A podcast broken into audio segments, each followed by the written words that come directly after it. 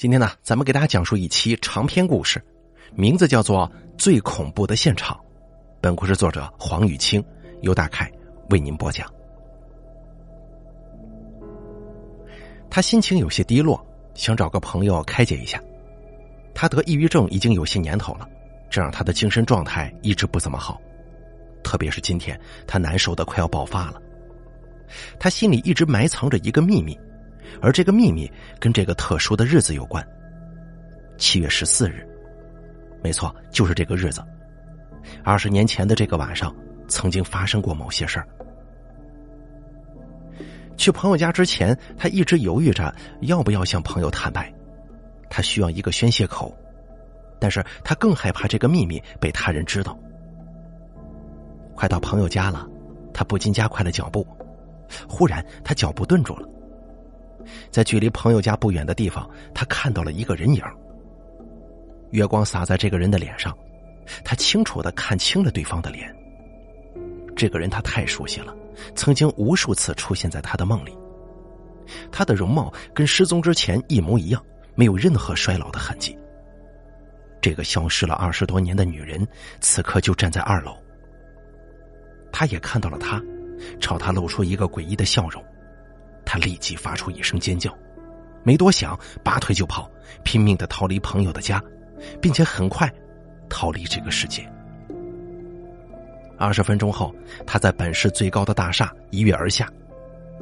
直到最后，他还是被心中的秘密给杀死了。第一集，恶作剧。她一直是一个活泼开朗的女孩。可是最近不知怎么了，却有点神经质。他经常看到一个男人，啊不，确切的说是一个男人的影子，在反光的地板上，在深夜的镜子里，在街边的玻璃窗中。凡是他路过的地方，他总能看到他的影子。他知道这些都是幻觉，所以不敢对人说，怕别人认为他患有精神疾病。可是幻觉让他越来越苦恼了。最后，他想到了一直疼爱他的大哥哥顾金朝，也许他是最好的倾诉对象吧。现在是暑假，他找了个时间来到顾金朝的画室。可是，当他兴冲冲的走进画室的时候，却发现里面除了顾金朝，还有一个女的。他认识这个女人，知道她经常缠着顾金朝。此刻，他正在顾金朝旁边叽叽喳喳的，不知道在说些什么。顾金朝礼貌的回应着他，眼中却有一丝不耐烦。他找了一张凳子坐下，心中希望这个女人可以自觉离开。可是那个女人并没有理会他，依然自顾自的跟顾金朝说着话。等了半个小时，他终于忍不住小声的嘀咕道：“你说你烦不烦呢？我金朝哥哥明明不想理你，你干嘛还在这自作多情的？”女人回过头，愕然的说。你刚才说什么？你再说一遍。他很听话的又重复了一遍。随后，画室里爆发了一阵争吵。如果不是顾金朝及时拉开两个人，他们说不定还要动手呢。那天晚上回到家之后，他越想越是愤怒。最后，他决定搞个恶作剧出出气。她是个年轻叛逆的女孩子，懂得很多整人的小手段。隔天，他找个理由借了顾金朝的手机，给女人发了一条信息，约她到景山公园门口见面。发完信息之后，他露出了一丝得意的微笑。景山公园是情侣约会的圣地，他知道那个女人是一定会去的。而那天是七月十四号。第二季，七月十四号晚上八点十分。顾金朝进入客厅，看到顾胜利坐在沙发上，茶几上摆着几瓶二锅头，还有两碟下酒的茴香豆。他知道今晚有客人要过来，赶忙跑上二楼。他刚走上楼梯，就听见顾胜利严厉的训斥道：“跟你说过多少次了，上楼梯不要发出太大的响声。”顾金朝不敢回话，一口气跑回房间。进入房间之后，他来到窗前，伸了一下懒腰。百无聊赖的眺望着窗外的风景，他心里十分担心连佩。这几天他总觉得他有些不对劲呢。前几天遇到他的时候，他预感到他有话要对他说，但是最后他还是没有说出来。而且他隐隐有种奇怪的感觉，连佩看他的眼神很陌生，好像是另一个人的眼神。但愿他不要出什么事才好啊！顾金钊在心中默默的念叨。可是他却并不知道，此时此刻的连佩正在经历一件多么恐怖的事儿。第三集，七月十五日凌晨六点钟，一位环卫工人在景山公园不远处的一条水沟里发现了一具女尸。女尸的脸已经被捣烂了，血肉模糊，看不清原本的模样。幸好尸体旁边有一个女士背包，里面有她的学生证。死者是天风艺术学院的学生，名叫张娇娇。第四集，晚上九点半，如墨一般的夜色中，天风市一家小酒馆内进来两个警察。这个时间点小酒馆内意外的生意冷清，这令他们很满意。他们聊天的时候就不喜欢身旁有人，因为他们聊到的事儿总是带点血腥。他们聊到的人往往不是活人。张启峰刚解决完一起案子，局长见他日夜劳累，特意给了他一个星期的假期，所以这会儿他终于有了一点时间，跟刚毕业的下属一起喝酒聊天。他嘬了口白酒，趁着酒精上头说道：“今天晚上我想跟你说一个压在我心里很久的事儿，啊，快说说。”小谢刚出警校不久，却早闻老张的大名。这个逢案必破的前辈，他一直带有几分敬意，所以他很清楚，能压在他心头上的事儿并不多。老张先是报了个地址：古亭巷三十二号。哎呀，二十年前呢，那里住着一家四口，一对中年夫妇，还有一对姐弟。当时的人没有像现在这样冷漠。街坊们平日里往来都很频繁，那对夫妇平日里接人待物都非常热情，一双儿女长得也很好看，所以很多人跟他们都很熟悉。可是，在某一晚过后，这一切都变了，这一家人再也没有出现在巷子里，邻居们再也没看见姐弟俩欢快的身影，隔壁卖菜的阿姨也没有看见过夫妇出来买菜。过了三天，街坊邻居察觉事情不对，赶紧报了警。你猜接下来发生什么了？呃，一一家四口都没了吗？张启峰摇了摇头说：“等警察破门而入，发现屋子里收拾的干干净净，抽屉里的财物也没有被动过的痕迹，一切都有条不紊。总之啊，一切都太正常了。但是就是找不到人呢，连尸体都没有。”他们是不是欠钱跑了？没有，这家人没有任何欠钱的记录，而且屋内的旅行箱还好好的放着呢。这不科学吧？人怎么可能凭空消失呢？对呀，后来我不甘心，在屋子里搜了一遍又一遍，最后我在卧室的柜子后面发现了一道血痕，那道血痕仿佛在告诉我，屋里曾经发生过一些毛骨悚然的事儿啊。哦。那失踪时间确定了吗？街坊们说，最后一次看见他们是在一九九五年七月十四号的下午，所以应该就是在那个晚上出事的。七月十四号，一个不祥的日子呀。小谢问道：“你怎么忽然又念叨起这个案子了？”张启峰说：“因为在三天前出现新的线索了。”啊？三天前。龙头大厦有人跳楼，这个事儿你知道吧？那个人写的遗书很简单，写着的古亭巷三十二号正是消失的那家人的地址啊，还有莫名其妙的四个字呢。哪四个字？他回来了。就这四个字，没别的吗？张启峰点了点头说：“说起来呀，他自杀的时间也很值得玩味，刚好也是七月十四号，距离那家人失踪。”正好二十年呢。小谢关心的说：“您就好好放您的假吧，别想那么多了。”张启峰苦笑着说：“这事儿都压在我心里这么多年了，早就习惯了。”晚上十点钟，两个人离开了酒馆，小谢把张启峰送回住所，回家的时候刚好路过古亭巷，他特意的瞄了一眼漆黑的巷口，不禁一个哆嗦。他是个胆子很大的人，不然也当不了警察。但是张启峰讲的故事却真让他有点害怕。这个故事没有尸体，甚至没有鲜血，却实实在在的把他给吓到了。他赶紧加大油门，快速驶过这个巷口。而就在他走后不久，古亭巷里钻出来一个人，这个人是从巷子的三十二号房走出来的。第五集，他的名字叫顾金钊，但是现在他已经不知道自己是不是顾金钊了。在听到那阵脚步声之前，顾金钊只记得自己在伸手不见五指的黑夜里四处闯荡，他像个盲人一样四处摸索，却找不到出路。黑暗中传来一阵脚步声，像是在指引着他。他顺着脚步声的方向摸索，走了很久很久，前方终于出现了一扇门，脚步声在门前停住了。顾金钊打开了门，随后发现自己处在一个别致的房间里，房间里的东西摆放的整整齐齐，整洁的大床上放着一只小熊公仔和几个洋娃娃，这应该是一个女孩子的房间。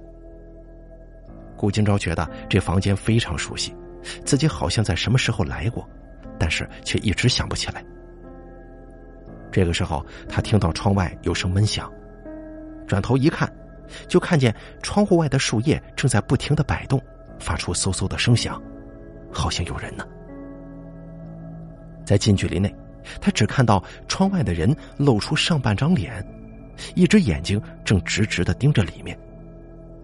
就在四目相对的时候，古金钊立刻醒了。这真是个奇怪的梦啊！这几天，古金钊把梦里的场景全都画了下来。画完之后，他又觉得那不是梦，因为梦里的每个细节都完美的还原在画里了。这足以证明这些场景很有可能是他亲眼见过的。他不禁皱了皱眉头，这到底意味着什么呢？就在他沉思的时候，画室的门忽然打开了，一位中年女教师进门了。喂，顾金钊。顾金钊抬头一看，是教他们美术的徐老师。他不好意思的笑了笑，说：“徐老师，有事吗？”徐老师问道：“我看你魂不守舍的，想什么呢？”“哦，我最近老做奇怪的梦，梦见有人在偷窥我。”“哈，你是不是做了什么亏心事儿啊？”所以才会觉得有人盯着你啊。郭金钊没有接他的话，疑惑的说：“您来找我有事吗？”徐老师说：“张娇娇出事了，这个你应该知道吧？”顾金钊叹了口气：“是啊，真的好可惜，现在社会真是够乱的。他的尸体是在景山公园被发现的，那里是情侣约会的地方。哦，也就是说。”那天晚上他约了人吗？是啊，应该错不了。徐老师说完之后，狐疑的盯着顾金钊。我听说你跟张娇娇有那么点意思，是吗？听完之后，顾金钊略有讶异，随后立刻解释道：“张娇娇这些天确实经常来我这儿，还约过我。她是个比较主动的女孩子，但是我很明确的拒绝了她呀。”哦。徐老师的眼神还带着些许疑惑。我现在还不想谈恋爱，所以一直以来都没有跟女生约会过。徐老师叹了口气说：“是我多心了，你别放在心上。”送走了徐老师，顾金钊收拾话具离开了画室。今天是周末，他打算早点回家。他父亲年纪大了，身子不好，却嗜酒，需要他小心的盯着。果不其然，他刚进家门，就看到父亲半躺在沙发上，茶几上放着半瓶二锅头。顾金钊走过去，抓起瓶子，把剩下的酒一口气干了。你干嘛呢？怕你喝多了，陪你喝点我没事你还没事啊？前几天我刚进门就看你醉在地上不省人事，要不是我及时叫救护车的话，说不定现在都看不到你了。哎呀！那天，那天我不是喝醉了，我是被吓晕了。顾金钊一听，扑哧一声笑了。这世上还有东西能吓晕您这个大男人呢？我看见你妈了。顾金钊笑得更厉害了。平日里您老是念叨我妈，真看见她，那应该是高兴的晕过去吧？父亲的脸色很低沉，过了好一会儿才说：“你不懂。”顾金钊转身上楼，就听见父亲在背后说：“你田丰叔去世了。”顾金钊哦了一声，他大概理解了父亲最近精神低落的原因。回到房间，顾金钊倒在床上一睡不起。迷迷糊糊当中，他又回到了那个神秘的房间，而这次房间里多了一个人，一位长发少女。第六集，张启峰又一次路过古亭巷。二十年前的案子，直到现在他还很懊恼。当年他刚刚被分配到这里，年轻，充满干劲儿。一接到电话，就急急忙忙的赶了过来。到达现场前，他根据居民反映推测出各种情况：煤气中毒、入室杀人。可是当他闯进门的时候，他所假设的情况都没有发生，人就这样平白无故的消失了，现场没有任何痕迹。但是张启峰却觉得，这空无一人的屋内相当渗人，那感觉好像是这屋里曾经发生过某些事情。却因为某些原因被遮盖住了。往后二十年，他经历了更多可怕的案子，看见过更多惨烈的凶案现场，他却越来越坚信这一点，那是一种死过人的地方才会有的含义。可唯一的问题是，这些死去的人到底去了哪里呢？张启峰的眼前浮现出自己当年进入里面的场景，脚步不自觉的迈进了巷子。这个时间巷子非常寂静。走了几步，他看到有个穿着白衣的中年男子匆匆的从他身旁走过。张启峰没有在意他，可是，一直走到三十二号前才停下脚步。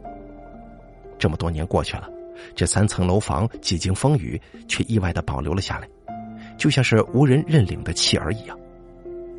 这些年，他没事就来这里转转，并且已经养成了习惯。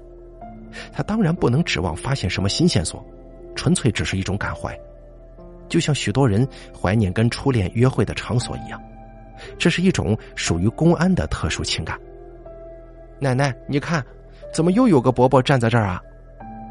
张启峰转头一看，是一个年纪大约七八岁的小女孩，应该是巷子里剩余的住户吧。女孩还想说点什么，就被他奶奶给打断了：“丫头，别乱说话。”女孩不服气的争辩道：“除了这个伯伯，我刚才我还看到有个穿白衣的伯伯站在这里呢。”张启峰一下子顿住了，等反应过来之后，他立刻拔腿跑回巷口，他要去拦住刚才擦身而过的中年男子。这么多年来，他一直很确定，这一带除了他以外，一定有其他人对这里是有心结的，比如这个案子的知情者。刚才他或许已经出现了。却阴差阳错的被自己错过了。等张启峰跑出巷口，中年男子已经不见了踪影。张启峰一脸懊恼，狠狠的把一块石子儿踢向远方。等冷静下来之后，他想到了一件事儿：这个人来这里的目的，也许跟他是一样的。田丰莫名其妙的死亡，让其他知情者也想起了往事。那么，他们会不会去参加田丰的葬礼呢？他或者他们一定比谁都更迫切的想要确认，跟自己有着共同秘密的人，他到底是死是活。三天之后，张启峰一身黑衣前往田丰家吊唁。田丰生前的朋友不多，除了亲戚以外，朋友也就稀稀拉拉的几个人罢了。张启峰声称自己是田医生以前的病人，想送救命恩人最后一程。他的演技十分合格。直到葬礼结束之前，都没有人怀疑他。时间一分一秒的过去了，张启峰开始有些疲惫。正当他闭目养神的时候，忽然听见了田太太的哭声。田丰死前明明说去找你的呀！张启峰抬头一看，只见田太太正对一位前来吊唁的中年男人哭诉。什么？田丰自杀之前曾经去找过他吗？他心中一动，这个人会不会就是他要等的人呢？他拼命的回忆几天前在巷子里擦身而过的中年男人的形象，始终不能确定是否为同一个人。那个中年男人安慰了田太太几句，又祭拜了一下死者，就匆匆离开了。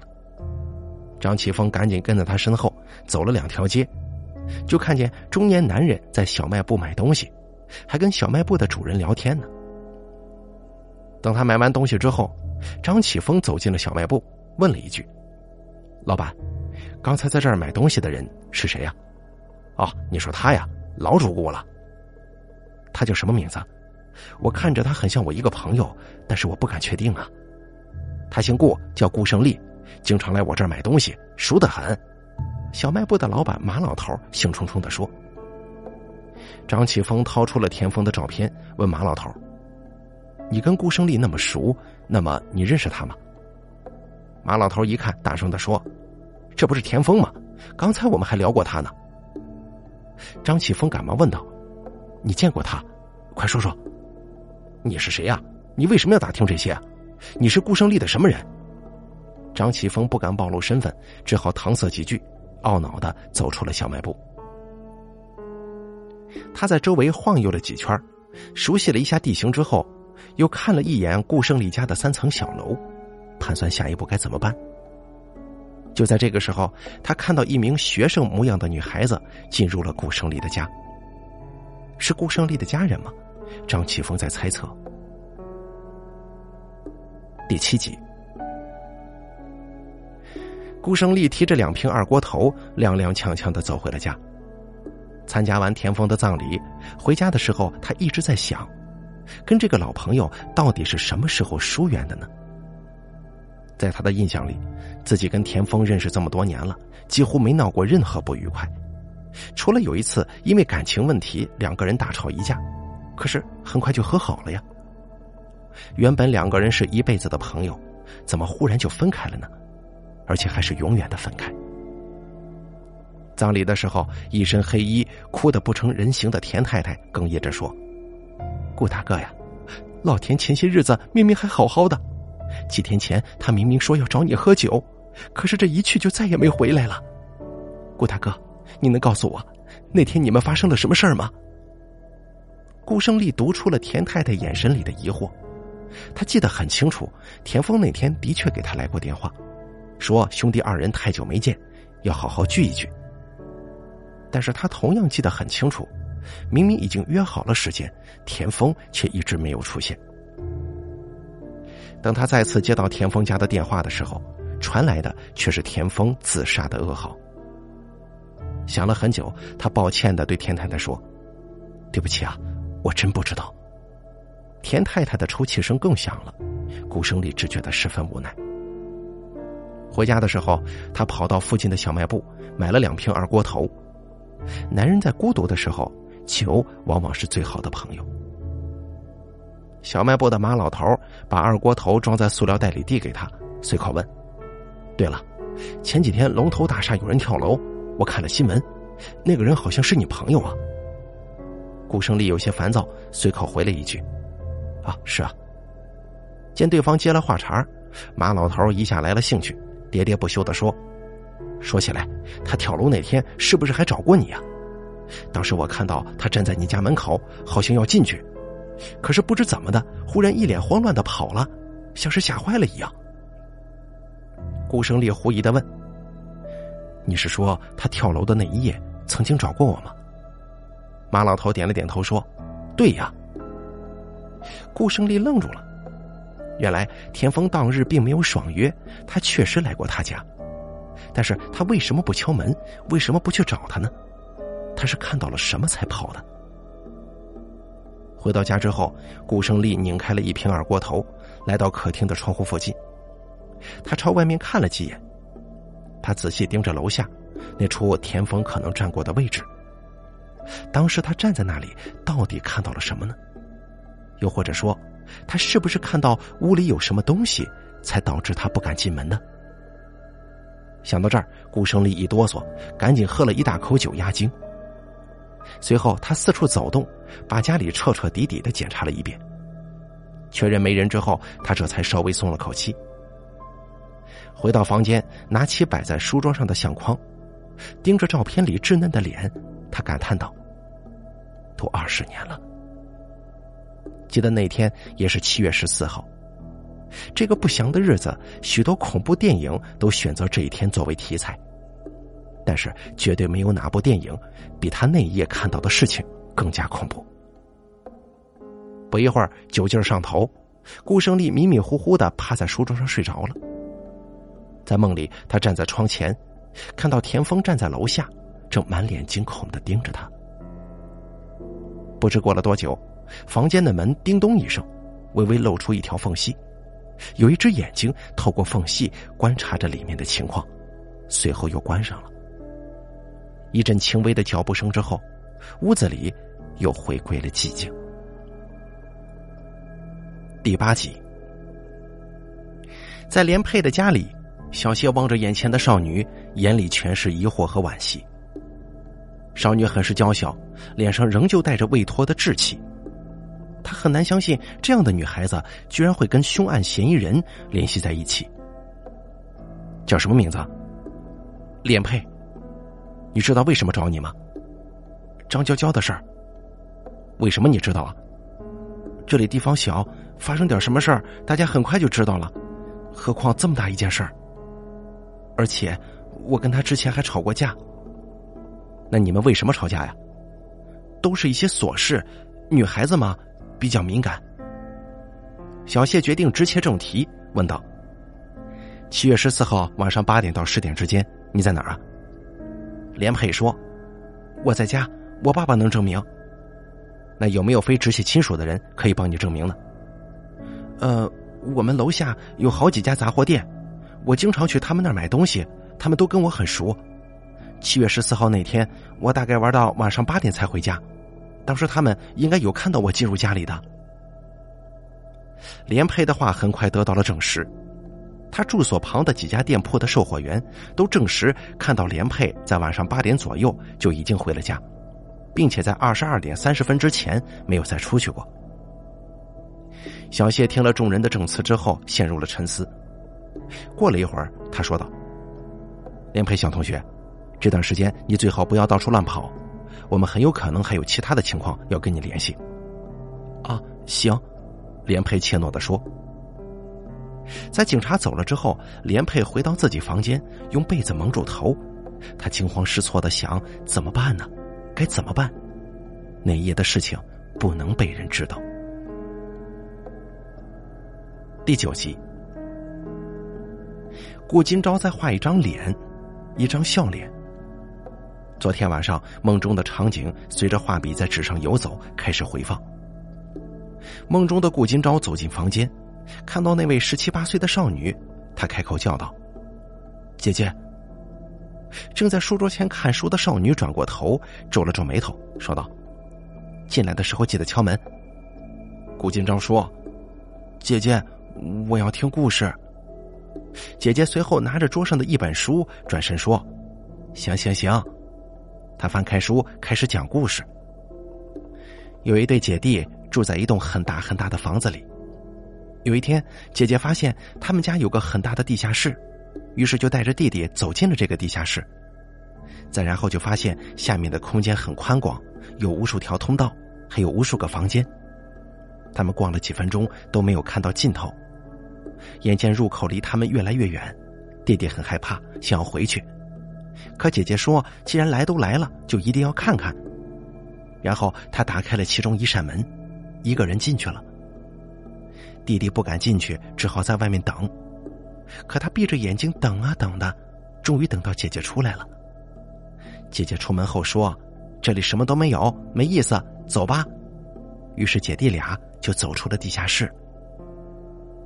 顾金钊说：“这算什么故事啊？”姐姐说。你听我讲完嘛。自从姐弟从地下室出来之后，家里忽然出现了很多诡异的事情。先是家里养的金丝鸟不见了，然后看门的狗也不见了，紧接着爸爸妈妈也不见了。再后来，周围的邻居，甚至是路过他们家旁边的行人，通通都消失了。那一天弟弟一觉醒来，发现周围一片寂静。他打开窗户，周围的房子也一样寂静，大街上没有一个人。他很害怕，连忙跑到姐姐的房间，发现姐姐还在，他松了口气，就说：“姐姐，除了你，周围的人都不见了。”你知道姐姐怎么回答的吗？姐姐回答说：“你确定除了我吗？”弟弟狐疑的看着姐姐，心虚的摇了摇头。姐姐说：“还想去地下室吗？”弟弟拼命的摇头，吓得闭上了眼睛。眼前一黑的时候，他感觉就像是回到了当天的地下室里。就在这个时候，他忽然想起，姐姐明明进的是右侧的房间，而他后来听到房门再次响起的时候，声音却是在左侧。弟弟猛然睁开眼睛，然后看见姐姐蹲在他面前，几乎脸贴着脸的看着他，然后他听见姐姐说：“没错，我不是你姐姐。”姐姐还趁势做了个鬼脸呢。顾金钊吓得立刻发出一声尖叫，而姐姐笑得前仰后合：“你可真是个胆小鬼！”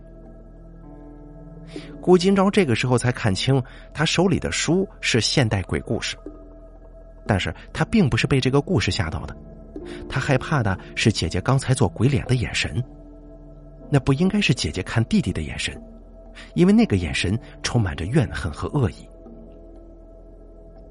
顾金钊停下了画笔，画纸上赫然呈现了一张扭曲的鬼脸。他摇了摇头，看天色不早了，就收拾完画具离开了画室。在他锁上画室门离开学校之后，有个暗暗观察他的人从角落里钻了出来，他是徐老师。徐老师打开门进入画室，看到了顾金钊的画。他留意顾金钊已经好几天了，因为张娇娇的死。徐老师把目光放在顾金钊刚画完的画上，哎，他皱了一下眉头，这幅画怎么似曾相识呢？很多年前，跟他同班的一位好朋友也画了一幅一模一样的画，可是那个朋友后来莫名失踪了。他住在古亭巷三十二号。第十集，这一夜，顾金钊又回到了那个神秘的梦境里。这一次，他活动的空间更大，从房间来到了走廊，走下了楼梯，来到客厅。他看到一对中年男女正在猛烈的责骂着他的姐姐，姐姐哭着回了几句嘴，结果又挨了中年男人的几巴掌。尽管郭金钊不认识眼前的人，却很清楚那对中年男女是他的父母。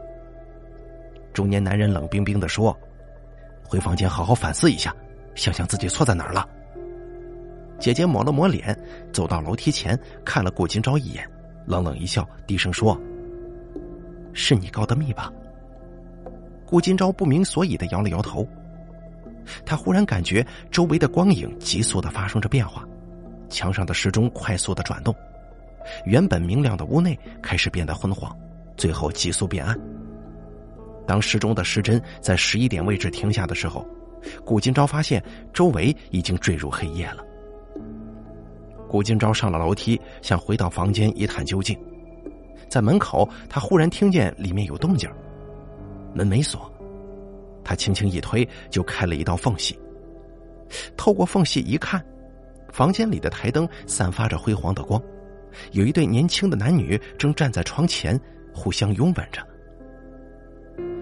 陈一之，我想跟你在一起。顾大哥，我们不是一直都在一起吗？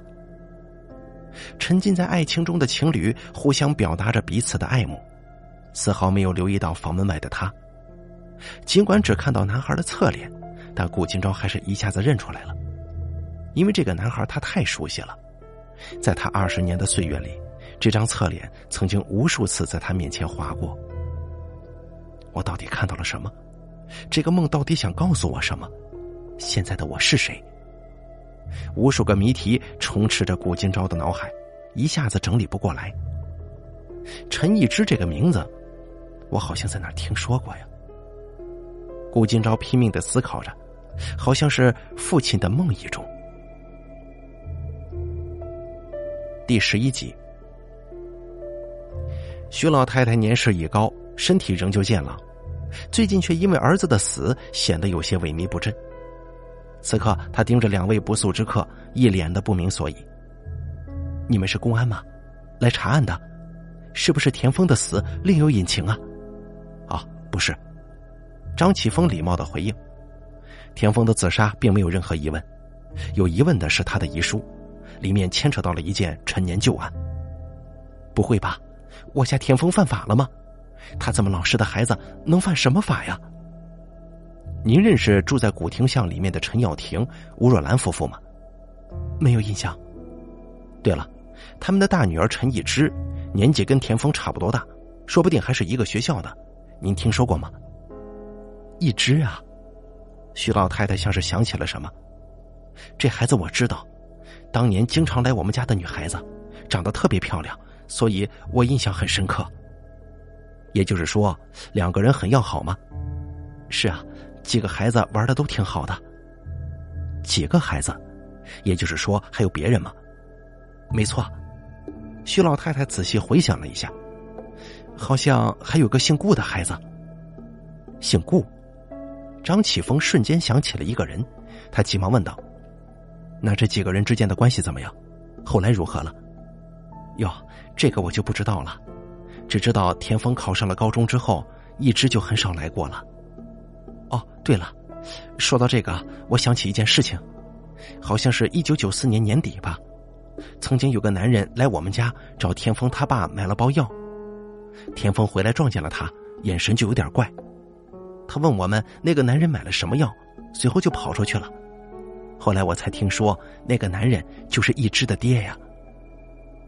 张启峰赶紧问：“一只的爸爸来买药了，什么药啊？”徐女士小声的说：“打胎药。”什么？张启峰跟小谢同时感到讶异。二十年前，陈家有一个人怀孕了，那个人是徐女士咧嘴笑着说：“不过那药吃不死人的。”小谢疑惑的问：“什么叫吃不死人呢？”徐女士说：“就是打胎药是假的。我也不怕跟你说，我丈夫家虽然自称世代行医，可是留下来的方子没几个是管用的，所以打胎药也没用。我们这里地方小。”有一点风吹草动就能传得满城风雨，来这里买这种药的人多半是做了丑事，怕闲言碎语，不敢去正规医院。他们发现药是假的，也不敢声张，所以嘛，我们这生意还做得下去。张启峰跟小谢同时无语了。离开了田家之后，张启峰叹了口气说：“没想到当年的案子还有这个细节，是我们疏忽了。”小谢推测道：“田丰遗书里的那个他，应该就是陈一之。那么当年陈一之会不会是怀了他的孩子呀？可是田丰不想毁了前程，想去谈判，没想到谈崩了，所以才……”张启峰摇了摇头说：“我不认为一个十几岁的孩子可以杀掉一家四口，还能把现场清理的干干净净。所以我一直认为，真是灭门案的话，最起码得两个人以上。”但是田丰在这个案子里一定扮演着一个很重要的角色，我们现在要查清楚的就是他做了什么。那个空无一人的屋子是结果，而现在他们要还原的是整个过程。小谢的手机忽然响了，他接了电话，说了几声“我就去”，随后就挂了。张启峰问道：“有事啊？”小谢说：“最近发生一宗杀人案。”一个女学生被人用石头砸死之后扔在了臭水沟，现在的人呐，做事可真他妈狠。张启峰惊讶的说：“有这事儿啊？我怎么不知道？”局长说了：“你好不容易放个假，别打扰你。你平常不是也不喜欢看电视吗？”哦，现在有线索了吗？有是有，锁定了一个嫌疑人，但是他却有不在场证明。刚才又有个电话说是有新的线索。张启峰拍了拍小谢的肩膀，说道：“好好加油，争取立个功吧。”告别小谢之后，张启峰顺着几天前跟踪顾胜利时走过的路，不紧不慢的走了二十分钟，又一次来到了顾胜利家。他走到小卖部，意外的看见顾胜利就在小卖部里头，他正坐在低矮的桌子旁边跟马老头聊天呢。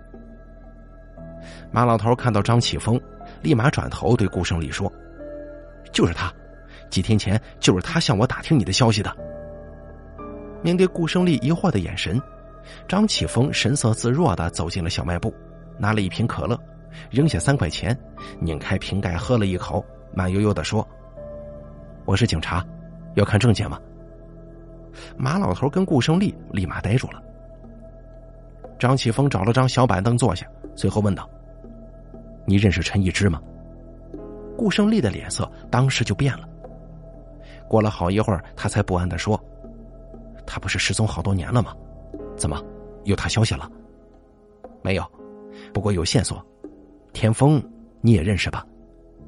我认识，初中的时候都是同班同学，不过上了高中以后就很少一起玩了。我跟一之上的是中专，而田丰上的是重点高中。那个年代能上重点高中的都是什么水平？想必你也知道。田丰跟我们根本就不一样，他是个有志气的人呢。话说中专在那个年代也不是很好啊。你这什么意思？我听说了个事儿，陈一之很早就有了孩子，这是真的吗？张启峰留意着顾胜利的神色，却发觉他似乎没什么异常，不咸不淡的说：“鬼才知道呢，我又不喜欢这些八卦。中专是挺乱的，但是好学生也很多啊。不过你查这些要做什么，警察先生？”张启峰坦然的说：“当年的案子是我负责的，可是却一直没能破案，我很不甘心。”顾胜利笑了：“我觉得你想复杂了。那个年代各方面都很落后，那家人可能是欠钱跑了，也有可能像你所说的那样，一直怀上了别人的孩子，一家人觉得无脸见人，就跑到外地去了。”马老头在一旁听的是一头雾水啊！我说：“你们在说什么呢？”我怎么听不明白啊？张启峰叹了口气说：“也许是吧，我做警察太久了，遇事总是喜欢先假设最坏的结果。”张启峰告辞以后，顾胜利也跟着走出了小卖部。他盯着远方的背影，眼神忽然变得很是奇怪。二十年前那个秘密，他并不想让人知道，他不想失去一个亲人。第十二集。顾金朝梦里的活动空间越来越大了，他一入梦中就发现自己离开了家，正站在巷子前。他很快走出巷子，在走出巷子前，他还特意留意了一下钉在巷子前的铁牌，上面赫然写着“古亭巷”。一路上，他很仔细的留意着周围的情况，路人他一个都不认识，但是在梦里，他却很热情的跟他们打招呼。走出巷子，来到大街上，他看到周围有许多杂货店，还有几栋低矮的大楼。这场景看上去很是陈旧，但却又是崭新的。我这是要去哪儿啊？顾金钊疑惑着，脚却不由自主的开始动了。大概走了十分钟，终于在一个十字路口停下了脚步。他四处张望，好像在这里要等什么人。答案很快就出现了。就在他东张西望的时候，一只细小的手拍了一下他的肩膀，然后他听到了女孩子清脆的声音：“喂，陈毅叔，等了很久吧？我刚到。”顾金钊转头一看，看到一个梳着马尾辫的女孩子，他仔细盯着她的脸，似曾相识。女孩子递给他一幅画卷，说道：“这是你落在学校的东西，我帮你拿回来了。”顾金钊说道。谢谢啊！他刚想走，却被马尾辫女孩给拉住了。喂，我那么辛苦帮你拿东西，你居然都不谢谢我呀？那你想要怎样？请我喝汽水，一块钱的瓶装可乐就行。顾金钊摸了一下口袋，掏出两张一块钱的纸币。杂货铺老板拧开两瓶可乐，往里面插了根吸管，递给两个人，然后坐在一旁看报纸。女孩子一边喝着可乐。一边跟顾金钊说着一些有的没得的话，而他呢，则是心不在焉的应付着。这个时候，顾金钊的眼角看到了杂货铺老板手中的报纸，那上面的日期把他吓了一大跳。现在是一九九五年。顾金钊彻底迷糊了，为什么他会在梦里回到二十年前呢？那个女孩叫我陈一书，那我到底是谁？打发完女孩之后，顾金钊拿着画卷匆匆回家了。一进家门，他就看见父亲陈耀庭一脸阴沉的坐在沙发上。陈耀庭看见儿子，指着茶几上的一碗药说道：“把药端给你姐姐。”他的眼神让顾金钊有点害怕。顾金钊赶紧小心翼翼的拿起碗，走上楼梯，来到姐姐房门前。姐，爸爸说你感冒了，要吃药，你开门。你放在地上，我自己拿。很烫的，你小心啊。顾金钊听话的把药放在门边，走到楼梯口，他听到后面传来房门打开的声音。他回头一看，从里面伸出一只手，拿走了盛满药汤的碗。下了楼梯，顾金钊感觉天旋地转，他睁开了眼睛，发觉自己回到了二十年后的房间。第十三集，他看了看手机上的时间，中午一点半。顾金钊赶紧起身，简单的洗漱之后，他打算去外面吃饭。路过客厅的时候，他看见父亲从外面进来了，一看他又喝了酒。金钊，出去买吃的，给我带一份。刚才我忘记买了。他踉踉跄跄的走到厨房，看来又想在冰箱里拿酒喝。顾金钊忽然说：“陈一之。”父亲的身子一下子顿住了，他转过头，疑惑的说：“你在说谁呢？”顾金钊又重复了一遍：“陈一之。”只见父亲颤抖了一下，半闭着的醉眼一下睁开了，他叹了口气说。没想到你还记得呀。顾金钊点了点头，他的房间在二楼，门前有棵大树，当年你经常顺着树干爬上二楼跟他约会，是吗？父亲更加疑惑了，你怎么连这个也知道啊？顾金钊笑着解释：“因为昨天晚上你又说梦话了，并且还很大声，我上厕所路过的时候全听到了。”父亲恍然大悟，不好意思的说。哦，当时还年轻嘛，你以后就别提了，别提了。有一次还撞见过他弟弟，对吗？你说一叔，啊，确实撞见过，那小家伙还向他父母告密呢，害得一只被他父母打了一顿。果不其然，顾金钊现在彻底弄清楚了，梦里的一切都是真的，他的意识寄生在了陈以书身上。见证着二十年前曾经发生过的事情。可是这个梦到底有什么含义？到底要告诉他什么呢？就在这个时候，门铃响了。